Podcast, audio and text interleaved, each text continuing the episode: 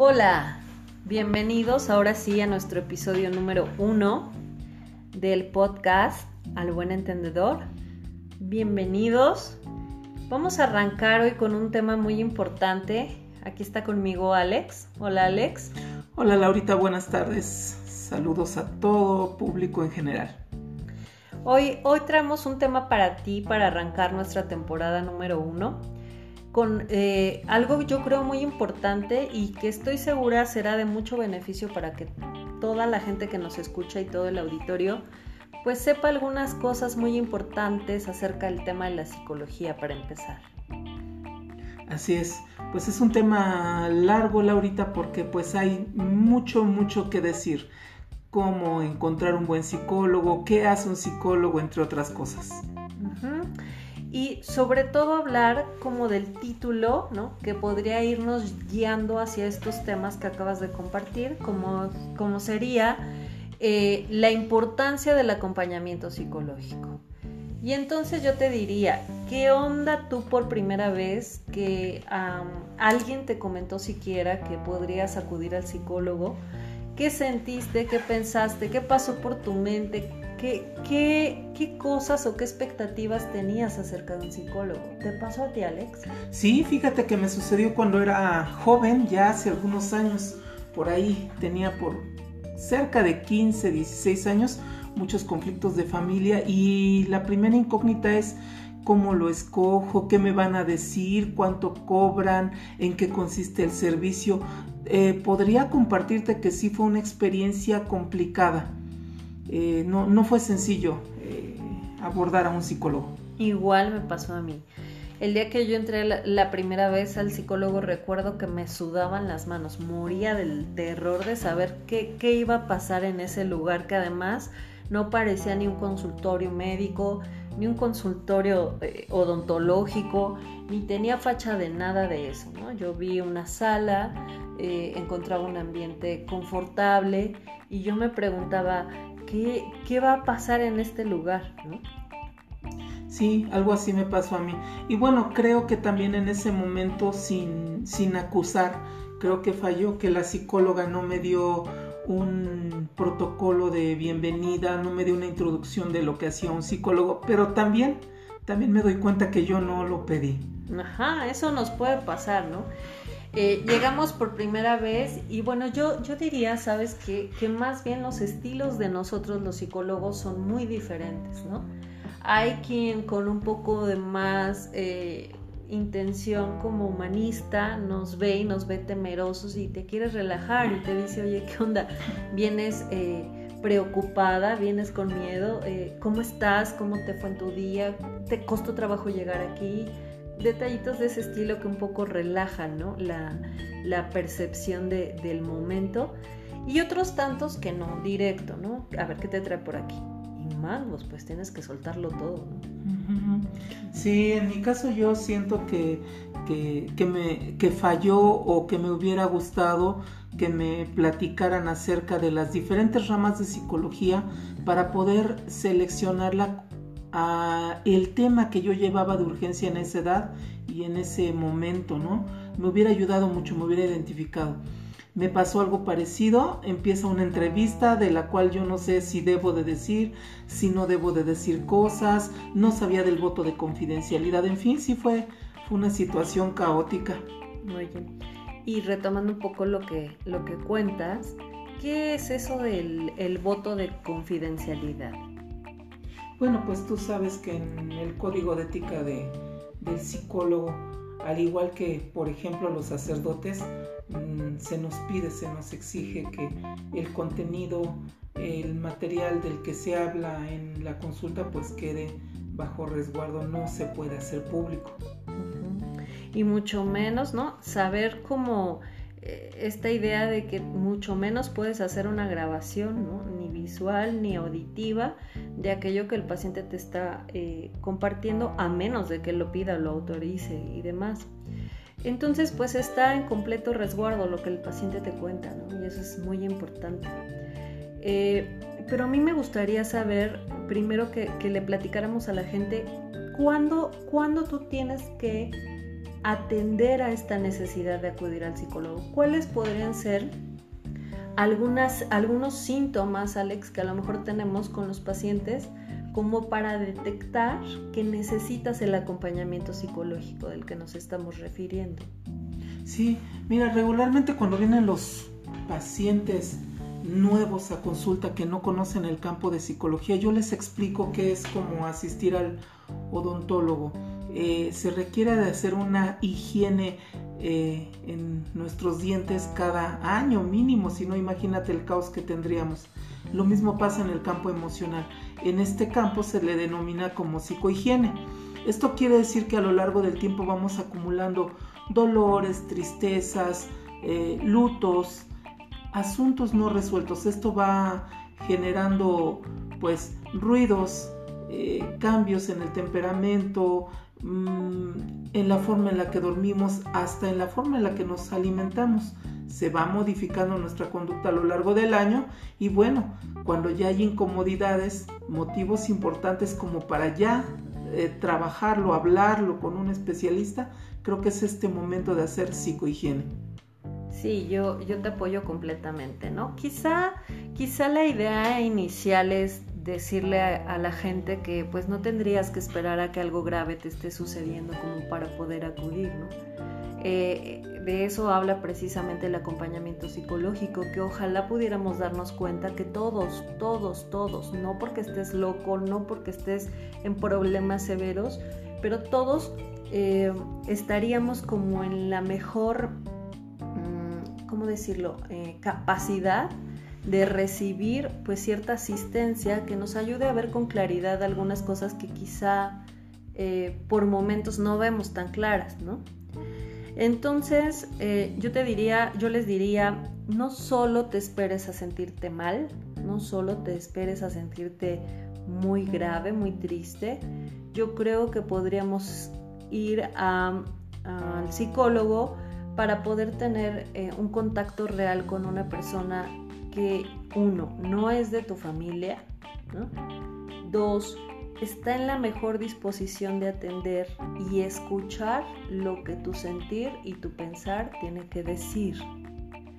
Tres, yo pensaría también que es muy reconfortante para cada uno de nosotros saber que cuáles son los pasos que estamos haciendo para lograr una calidad de vida. Y en ocasiones nos tenemos que frenar, ¿no, Alex? Así es.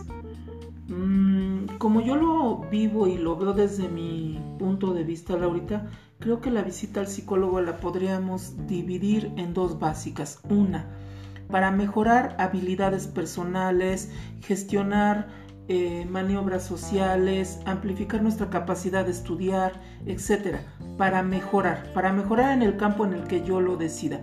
Y segundo, para atender dolores emocionales o asuntos pendientes. Personales, ¿no? Y bueno, eh, regularmente nosotros podríamos eh, hablar acerca de muchas, muchas grandes oportunidades que te vas a encontrar en este acompañamiento psicológico. Eh, hay gente que busca la asistencia del psicólogo, pero después de tres sesiones ya no va. o después de dos sesiones dice que ya fue lo suficiente y que ya no necesita más. ¿Qué podríamos decir al respecto, Alex? Bueno, pues que yo lo que he observado es que no hay una cultura de cuánto dura un proceso terapéutico, cuándo es un proceso express, cuándo es un proceso solamente de emergencia o una llamada única y cuándo se requiere de un trabajo a largo plazo. Bueno, reitero, creo que no hay una cultura de, de qué es lo que se hace en psicología y cuántas sesiones hay que trabajar. Pues lo sabemos, ¿no? En el caso de situaciones delicadas, situaciones graves, el proceso es largo, llega a tener hasta una duración de un año, eh, un año y medio, hasta dos años. Y ya situaciones menores, pues menor a seis meses. Bueno, ¿y cómo saber qué es menor y qué es mayor, no? Uno creería yo que en situaciones mayores la gente por supuesto ha dejado de hacer lo que funcionalmente hace en su día a día. Está pasando por una pérdida, un dolor quizá del tema, bueno, de un tema muy grave, ¿no? Un ejemplo quizá la muerte de un ser querido o una pérdida de empleo, no sé, una pérdida de, algo muy valioso para, para la gente. Y otros temas pues menores pudieran, yo no sabría si hay temas menores, pero sí creo que hay temas que pueden ser resueltos de manera pues más, más habilidosa posible y entonces el término pues acabaría más pronto, ¿no? Pero definitivamente yo creo que sí sería medio, medio difícil darle la connotación de, débil a un problema, ¿no? O a una dificultad que podamos tener. Eh, yo sí creo que, que, en estos tiempos, ¿no? En nuestros tiempos, nos ha tocado ver una gran evolución en el tema de la aceptación de la psicología. Si yo hablo de cuando yo me metí a estudiar la carrera, yo te podría decir que mucha gente se burló de mí. Mucha gente pensó que era una pérdida de tiempo, Hablar como del tema en la psicología era hablar de, Dios mío, tus padres están invirtiendo en algo sin futuro, Hoy, ¿qué piensas, Alex? No sé cómo te fue a ti primero, cuéntanos. Pues también fue un romper esquemas, ¿no? Eh, hay por ahí un mito que quienes estudian psicología o filosofía terminan volviéndose locos. Pues gran, gran mito. Eh, el choque social sí, sí fue fuerte porque se espera que la personalidad de un psicólogo sea quizás hasta conservadora, propia, seria, ¿no? Muy al estilo de la, de la vestimenta del doctor Sigmund Freud la familia. En el caso de la familia, pues sí, ¿cómo se te ocurrió estudiar psicología? ¿De qué vas a vivir? ¿Cuánto vas a cobrar? ¿No es comercial? Hay un choque, sí hay cierta resistencia y en mi caso yo la detecté en mi familia hasta ciertos puntos críticos, burlas. Em, y también este detalle de, de, que psicología es para mentes privilegiadas, maestras o inteligentes, ¿no? Eh, es, es, así como que esa bruma a la que yo me, me enfrenté, ¿no? Vas a entrar a un mundo de, una posición intelectual muy alta, bueno, cosa que es muy, muy, muy de mito. Sí, y muy chistosa, ¿no? Porque también te va comprometiendo a cosas muy extravagantes en el camino, ¿no? Yo me acuerdo que quizá iba en tercero de, de psicología en tercer semestre y ya me estaban diciendo que si acudía a una fiesta y los veía era porque ya los estaba, no, este, como decían, psicoanalizando. Qué, susto que ya no podías ser tú, reír como tú, o no, eh, cometer los errores que tú siempre cometes, porque creen que la psicología de pronto te funda, ¿no? Como un ser eh, ¿cómo decirlo? Un ser que no podría tener algún tipo de falla en, lo, personal o en lo psicológico y, pues nada que ver, ¿verdad? Diría yo te cosifica, te estaciona, te determina, te, te, deja en un punto cero en el que solamente eres un psicólogo o una psicóloga con ropa conservadora. Eso sí, que no te falten los lentes, con muchos libros bajo el brazo y con mucha habilidad de estar psicoanalizando a medio mundo, ¿no? Esa es la manera en la que a mí me, me determinaron o me cosificaron en, en, algún momento y pues no, no es así. O sea, reímos, cantamos, nos encanta una cerveza de vez en cuando y hacemos disparates y por supuesto que también nos enojamos y lloramos. Y hacemos nuestros berrinches y toda la cosa. Así es. Nada más que a mí me gusta mucho eh, decirle a la gente que, hoy trata de, de, hablar de este tema respecto a mí, yo creo que les digo que cuando yo soy psicóloga, yo recibo un trato de psicóloga desde el principio. O sea, que si estoy de hermana, pues no me quieran hacer ver como la psicóloga. Mi rol de hermana es un rol completamente diferente. Mi rol de amiga, no, pues jamás tendría nada que ver. O quizá un poco, pero no, no del todo con, una consulta pagada o cosas de ese estilo. Pero bueno, lo necesitamos en general todos. El acompañamiento es, es un bien necesario que, que, ojalá pudiéramos ser un poco más conscientes mm, eh, de, de, invitarlo a nuestra vida. Pero sí, sí yo creo que el acompañamiento psicológico se parece muchísimo al tema de ir al gimnasio. Eh, si tú te quieres poner súper bien, tendrás que saber que tu constancia, tu formalidad y tu perseverancia, pues te hará bien al cuerpo, ¿no? Pero de pronto decía hace rato, quien va dos veces al psicólogo y siente que ya fue, y que ya le sirvió y que ya terminó, yo creo que es muy dudable eh, este, esta percepción. Yo creo que si tú quieres ver avances, hay que sudar, ¿no? Hay que sudar en la terapia psicológica. ¿Qué está pasando contigo eh, quizá cada semana? Hay gente que por una cuestión económica te dirá que podrá cada 15 días, pero sí creo que esto no se trata como de estar constantemente imaginando que tú estás cumpliendo con algo para ti.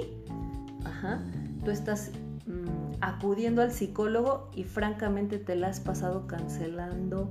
Se me ocurre más de la mitad de tus sesiones, ¿no? No sé si te ha pasado que de pronto hay una, un paciente que tiene mucha intención de salir adelante en su llamada telefónica, te lo expresa, lo citas y en esa primera cita sopas ¿Qué pasa, Alex? No llega. No llega, o llega tarde. O llega tardísimo, o llega con el celular súper activado para que suene y vibre todo lo que no ha vibrado en mil años, ¿no? Entonces es muy triste ver cómo aquella persona y voluntad, ¿no? Que había tomado la decisión de asumir esta responsabilidad, de pronto juegue. Juega con su voluntad, juega con tu tiempo y juega con esta determinación de haber decidido ser una mejor persona a través de herramientas psicologías, eh, psicológicas, perdón, no a través de una herramienta eh, de superhéroe que yo me quiera dar, sino más bien aquella persona que ha decidido que va a ir al psicólogo está dispuesto a abrir su libro y descubrir todo lo que hay en él. Entonces, si desde la primera cita tú, obviamente todos morimos de miedo, ¿no? O la mayoría pero si tú empiezas con tus faltantes, con tus cancelaciones, con tu no voy, o, algo muy triste que también nos pasa, ¿no? La primera también se paga y la gente a la primera ya pasaste ahí no sé cuánto tiempo escuchando obviamente la entrevista porque además te apasiona, te gusta, pero pues tienes necesidades, ¿no? Entonces vas y en esa primera cita te dicen, esta también se paga. ¿Qué onda con eso, Alex? Pues sí, no, no hay cultura, ¿no? No hay una cultura, no se sabe en dónde empieza, cuánto cuesta, en dónde termina. Y además de que la gente va con cierta resistencia de, qué me van a hacer, me van a estar psicoanalizando, ya vio cómo me senté, llegan algunos pacientes hasta actuando, ¿no? Ser buenas personas o ser personas serias o personas honorables, ¿no? Bueno, definitivamente todo esto tiene que ver con una no cultura de cómo, cómo va el proceso terapéutico. Y bueno, ahí nosotros tenemos ese compromiso y de ahí el nacimiento de este programa y esta primer parte de darle al público esta información. ¿Qué sucede en el consultorio? ¿Cómo, cómo abordar al psicólogo? ¿Cómo escoger un buen psicólogo o psicóloga? Y saber qué hacer y qué no hacer, ¿no?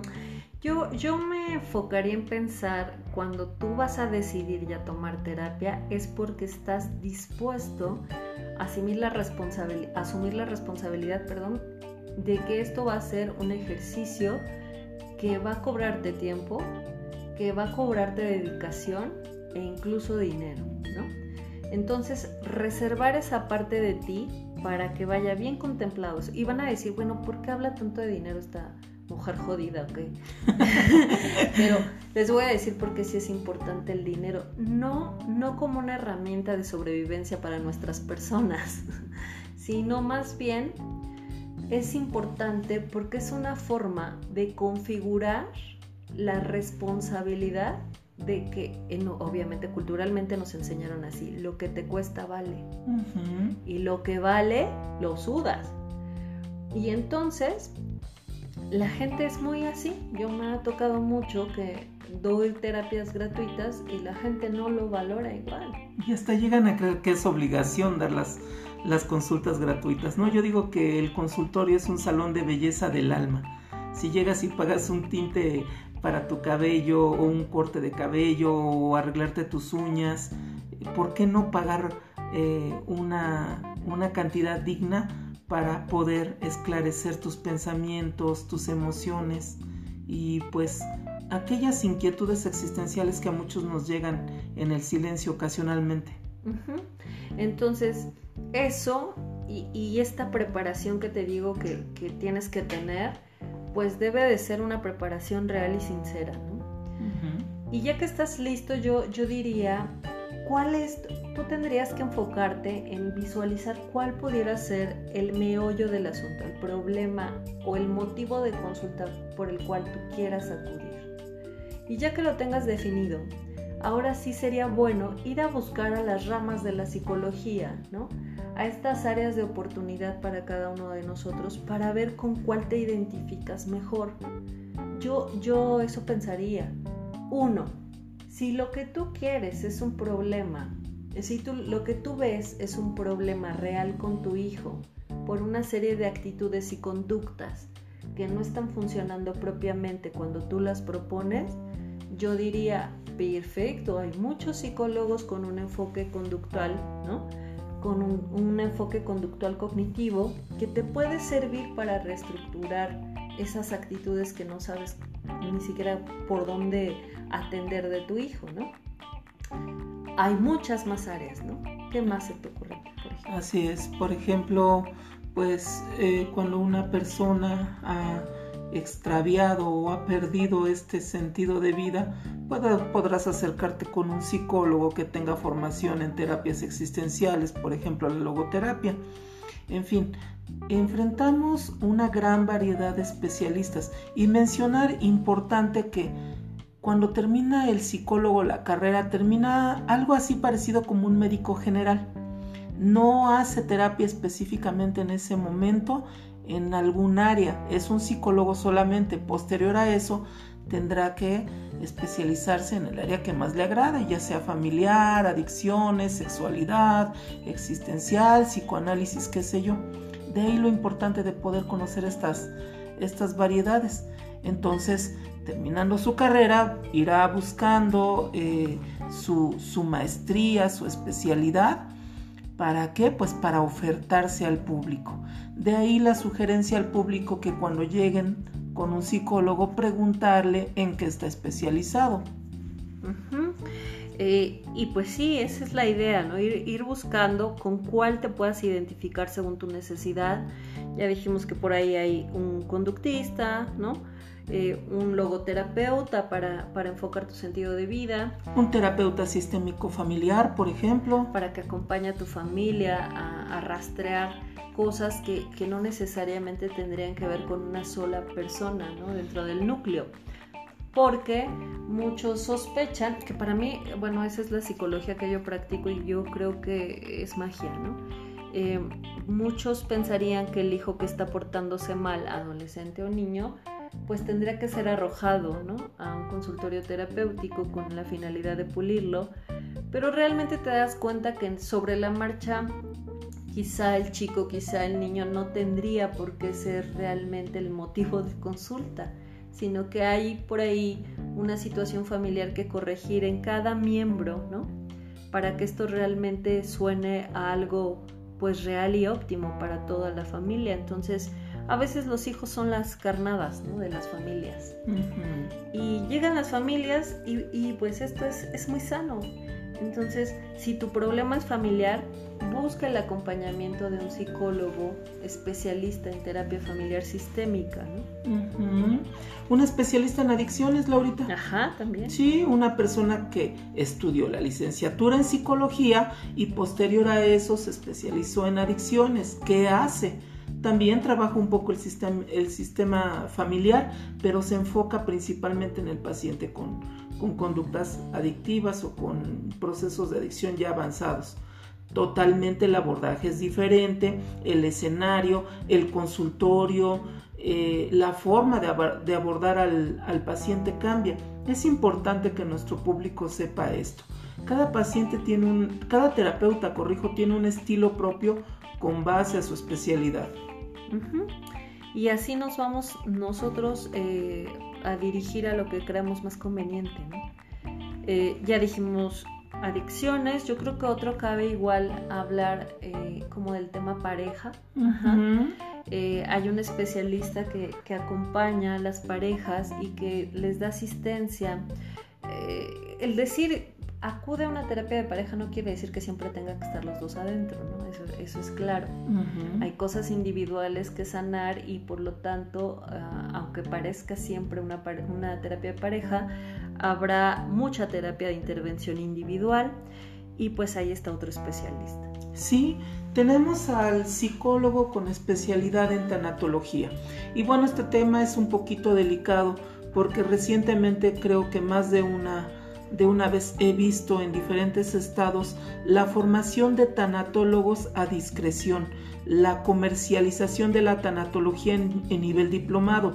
Ayuda sí, como información social ayuda bastante, pero es importante recalcar que para poder hacer una intervención con un paciente terminal, por ejemplo, sí se requiere de una plataforma fuerte, en este caso la licenciatura en psicología, posteriormente especializarse en tanatología. Entonces, entrando al tema de tanatología, bueno, pues es una de las terapias más complejas. Estamos hablando de trabajar con enfermos terminales en los hospitales, en sus hogares, con una familia eh, adolorida, con una familia confundida que no sabe hacer, no sabe qué hacer ante esta situación tan, tan compleja. Entonces, bueno, puntualizando en el campo de la psicología y la tanatología, sí, sí es importante verla desde la plataforma de psicología como base. Sí, de pronto eh, eh, da mucho, a mí me da mucho impacto, o sea, yo no quisiera menospreciar a aquella persona que ha destinado su tiempo y su esfuerzo en el área de tanatología, vamos, pero no será lo mismo ser un administrador de empresas y tener un diplomado en tanatología que tener la carrera de psicología y enfocarla ya en un área de énfasis como lo sería la tanatología. Es muy preocupante esta situación porque siento que hay mucho, mucho de por medio, ¿no? Sí, y se vale, ¿no? O sea, se vale que yo sea mecánico, estilista, empresario y que tenga la inquietud de culturizarme y saber sobre sobre qué es la tanatología y lo que hace, pero de ahí a estar frente a un paciente que está expresando uno de los dolores emocionales más grandes que puede expresar el ser humano, el posible enfrentamiento a la muerte, creo que hay mucha distancia. Al mismo psicólogo, después de su licenciatura, no se le permite tener acceso a pacientes así. Ahora imagínate una persona que no tenga la formación y que de repente llegue con un enfermo eh, de cáncer que está en una crisis grave, ¿no? Se requiere una plataforma, definitivamente, y, coincido contigo, ¿no? No se trata de menospreciar a quienes de manera entusiasta buscan los diplomados y, las actualizaciones, pero sí es importante ver qué, qué, especialista con qué paciente. Otra, otra área importante en la psicología o otra forma de vivir la terapia es también enfocada a los adolescentes o a los niños. La terapia infantil, bueno, pues a mí me da también un poco de, no sé, de sorpresa escuchar que de repente hay pacientes que te llaman, te piden una consulta para su hijo y cuando tú preguntas su edad, te dicen que tiene dos años, ¿no? Entonces suena chistosón, pero les juro que pasa. No, los niños tan pequeños no pueden acudir a terapia. ¿Por qué? Porque aún no han desarrollado su capacidad de conciencia para poder aprender lo que se tiene que aprender en una, terapia, ¿no? Eh, es más bien el acompañamiento a sus padres los que harán que la dinámica familiar y sobre todo la dinámica de crianza pueda tener una evolución positiva. Eh, entonces es la terapia infantil y la terapia para adolescentes. ¿Qué onda con el adolescente? Muchos creemos que el tema del adolescente o el tema preocupante realmente en el adolescente es solamente el tema de la orientación vocacional y esperamos, ¿no? Como que yo no llevo a mi adolescente hasta que no sepa que ya va a definir una carrera la cual debe elegir. Y por supuesto que eso no es así. El adolescente, yo creo que el adolescente en nuestros tiempos, por sus riesgos y por todo lo que está viviendo y todos estos enfrentamientos sociales que está teniendo, eh, creo que debería de sentirse acompañado en toda su trayectoria de cambio, ¿no? Eso quiere decir que estará cuestionándose muchas cosas, estará dudando mucho de si es no es, de que si son o no los demás, de que si su sentido no de vida y por supuesto que hay un especialista para él. Bien, también existe psicopedagogía, bueno, una especialidad que está destinada al aprendizaje, a identificar problemas de aprendizaje, eh, estrategias, eh, cuándo, sí, cuándo no hacer abordajes de estudios en pacientes especiales. Tú sabes que hay niños que tienen problemas de aprendizaje, el famoso déficit de atención que se ha popularizado tanto para niños hiperactivos. Bueno, estos especialistas están muy bien entrenados para identificar qué es lo que tiene cada, cada alumno, cada pacientito y poderlo canalizar adecuadamente al psicólogo adecuado. Y además saber, eh, bueno, ellos seguramente tendrán muchas estrategias que estoy segura ni siquiera imaginamos, ¿no? Porque el tema de la psicopedagogía es un enigma para mucha gente, ¿no? Realmente ellos se han tenido que esforzar mucho eh, por darle un lugar a ese nombre que está compuesto y que la gente no sabe ni cómo masticarlo cuando lo escucha, ¿no? Entonces, eh, ellos, eh, la labor del psicopedagogo, primero yo les, les digo mucho a los alumnos eh, en la carrera que tiene que ser ayudarle a la gente a definir el objetivo claro de lo que pueden ellos hacer con, esa, con esos conocimientos que están aprendiendo, ¿no? O que ya aprendieron. Entonces, la, la psicopedagogía es otra área, ¿no? que podríamos destacar también. Y pues bueno, hay, hay muchas más, pero eh, desgraciadamente no podemos hacer esto tan largo porque por eso se llama el buen entendedor, ¿no? Entonces, ¿cómo podríamos cerrar? Podríamos hablar de una conclusión, ¿no? Podríamos hablar de que no, no te esperes a que la gente apruebe o desapruebe eh, el hecho de que tú tengas la capacidad de elegir lo que crees mejor para tu vida y acudas a terapia. Yo creo que sería importante también ayudarle a la gente, Alex, definiendo cuáles pueden ser algunos mitos de la psicología y algunas realidades, ¿no? ¿Te parece si vamos uno y uno y así le ayudamos a la gente? Órale pues, ahí te va el primero y creo que es el más palomero y taquillero que he escuchado yo de todos. Em, me ha pasado que cuando estoy en convivios con amigos me dicen, oye, ¿a qué te dedicas? Bueno, pues soy psicólogo. Y la primera este, respuesta es, ¿nos estás leyendo la mente? Bueno, pues es un mito gigantesco, no, no leemos mentes, eh, no hacemos nada de eso, no estamos psicoanalizando gente 24 horas, nos llevaría mucho tiempo estar haciendo eso con los demás.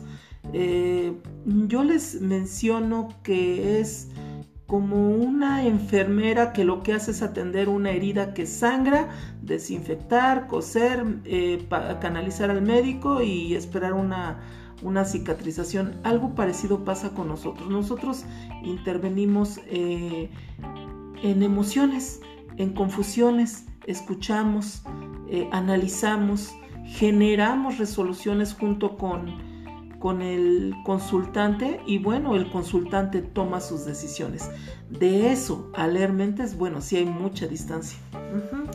Entonces, otra que pudiera yo ver es eh, no la gente que va a terapia no está loca, ¿no? El psicólogo no es para locos. Y si lo fuera, que, ay, no es cierto. Pero bueno, de pronto cuando hablamos de la loquera, me da mucha risa, ¿no? Porque además la gente no aprende a definir qué es un loco. y entonces me voy rápidamente a un capítulo que leí de un libro, ¿no? De, del loco de Jael Gibran. Y, y, se me viene a la mente el hecho de eh, cómo él, a partir de su vivencia con la locura, mm, describe que la locura es una oportunidad para desnudarse de manera real frente a los demás y frente a ti mismo. Entonces, si esa es una locura, pues bendita locura. Ojalá que todos pudiéramos estar locos para entrar de lleno a sentir el rigor de una verdad, eh, pues que nos va a engrandecer, ¿no? Pero bueno, en definitiva, según el tema, ¿no? De el loco como lo ve la sociedad, eh, pues es una persona que no está en sus cabales y pues en definitiva nosotros no somos, ¿no? No somos especialistas en eso, ¿no? Otro mito, Alex. El psicólogo no se enoja. Híjole, no solamente dicen no te deberías de enojar o porque estás en crisis ahora que perdiste tu teléfono. Claro que tengo derecho a estar en crisis, claro que me enojo y por supuesto que si estoy en el funeral de un ser querido me voy a derrumbar a llorar. Así es que bueno, mito aniquilado. Los psicólogos sí nos enojamos, los psicólogos sí lloramos, los psicólogos sí entramos en crisis y los psicólogos también necesitamos eh, psicólogos, ¿sí? Otro mito eh, que yo, yo pensaría es eh, ir a terapia no requiere disciplina, ¿no? Como que hay cuando puede y cuando surge un problemita, no. La terapia, hablando del tema del mito, entonces, mentira que la terapia no requiera psicología. La realidad es que la terapia sí requiere mucho compromiso y disciplina, la terapia requiere eh, un ejercicio constante, etc. Sí. Uno que a mí me ha pasado muy seguido es los psicólogos no deberían de cobrar, sí cobramos, sí comemos, aunque no lo parezca, sí nos vestimos, sí pagamos renta, la carrera no es económica, los, libros son, caros, no son fáciles de encontrar, las especialidades y posgrados pues cuestan. Es una especialidad como cualquier otra que requiere eh, pues pagar sus propios gastos, así es que sí, sí cobramos. Y bueno, los costos entre un terapeuta y, otro varían con base a la especialidad y pues es importante que haya una reciprocidad entre el servicio, entre lo que se da y se recibe en ambas partes. Así es que bueno, pues sí, me da tristeza, pero sí, sí cobramos. Pero más bien me da alegría porque es, un, es una labor muy digna la que se hace. Otro, es, otro mito que yo veo es no tenemos poderes curativos, extravagantes y mágicos menos, ¿no? Entonces eh, me pongo a pensar en la gente que cree que acudiendo, incluso hay gente que dice que si no das recetas, ¿no? Eh, nosotros no hacemos eso, nosotros eh, validamos la palabra, eso es lo que hacemos, nosotros no tenemos magia, nosotros tenemos la oportunidad de acompañar a la gente en sus profundos dolores, profundos o profundas emociones, pero sobre todo a través de la palabra. No hay medicina de por medio, no hay magia de por medio, no hay tecitos mágicos de por medio, ni nada, ni nada de ese estilo. Ni varitas mágicas. Nada de eso. Ya, ¿no? Muy bien híjole, este a lo mejor le va a doler, le va a doler a algunos. No sé si te ha pasado Laurita, pero estás en Navidad o estás en tu festejo personal con alguien y te entra un WhatsApp. Oye, primo, me está pasando algo, ¿me puedes recibir una llamada? Quiero hacerte una pequeña consulta. Regularmente estas consultas avientan tres horas que no son más que el desahogo de una persona que, como tú bien lo mencionas, no quiere adquirir la responsabilidad o la disciplina de entrar a un proceso formal, el cual llega, lleva tiempo. Entonces, mito, no damos consultas vía telefónicas express, gratuitas, largas de tres horas en nuestros eventos personales. Son momentos que nosotros resguardamos para nuestro descanso y de hecho no está hasta eh, saludable hacer una intervención con familiares de esta manera. Y bueno, lo menciono porque muchas veces se molesta, ¿no? Oye, pues no que eres psicólogo y no me ayudaste, espérate, pues sí. Por lo que hago yo cobro, se requiere un protocolo, requieras, requieres disciplinarte en un, en un proceso formal y bueno, nosotros hacemos un, una intervención básica, más no una intervención profunda y no le resolvemos la vida a una persona en un WhatsApp. Eso, eso es muy importante, ¿no? Pero bueno, te hemos dejado algunos, algunas ideas de lo que somos y no somos. Te hemos dejado eh, ver un poco también la situación de contacto que puedes generar a partir de tener cerca un psicólogo como especialista en tu área de salud mental. Y pues ojalá que te animes, ¿no? Ojalá que tomes la decisión y no esperes a que algo grave pase para que tú puedas acudir. Eh, realmente es muy bueno para todos nosotros poder rascarle a las sombras, rascarle a nuestros más bajos instintos ah, y, poder hacer algo, ¿no? Entonces, eh, te invitamos a que tomes la iniciativa de, de, acudir, tomes, sí la iniciativa porque de nada sirve que alguien te lleve a fuerza, ¿no? Entonces, ojalá puedas tener la voluntad de hacer las cosas diferentes para ti, ¿no? Y este regalo, pues, no se tarde mucho. Sí, y como bien lo dices Laurita, dentro de esta iniciativa eh, de, visitar a un psicólogo, también permítete preguntarte, entrevístalo. ¿Quién eres como psicólogo? ¿Cuál es tu formación? ¿Tú como psicólogo te atiendes? ¿Hasta dónde son los alcances de tu terapia? ¿Cuánto va a durar? ¿Cuáles son las reglas del juego? Atrévanse a preguntar, atrévanse a entrevistar al psicólogo. Se vale conocer eh, aquella persona con la que voy a abrir el corazón, el alma, mis pensamientos y mis emociones. ¿Por qué no conocerlo también? Es muy, gratificante llegar a esta parte. Conocer, eh, sí conocerlo, pero cabe aclarar conocer su forma de trabajo, ¿verdad? Así es. Porque no estás esperando que para poder descubrir si la persona con la que estás es confiable o no, mm, tengas que rastrear en su historia familiar o cosas de ese estilo. Realmente eso no podemos compartir.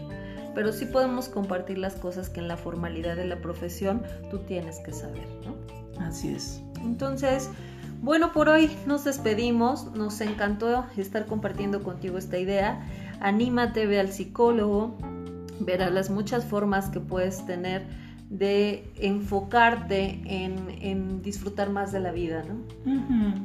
Y bueno, nosotros somos al, buen entendedor. y, bueno, lo tenemos que ensayar más, pero nos va a salir súper perfecto a las siguientes.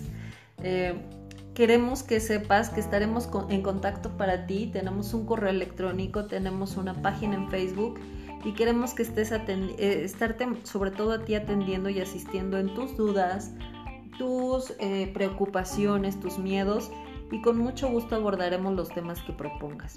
Eh, en el correo electrónico nos llamamos al buenentendedor.la.gmail.com en, en Facebook al buen entendedor y le buscarás ahí donde diga podcast y pues estaremos muy en contacto contigo. Hasta pronto. Bye.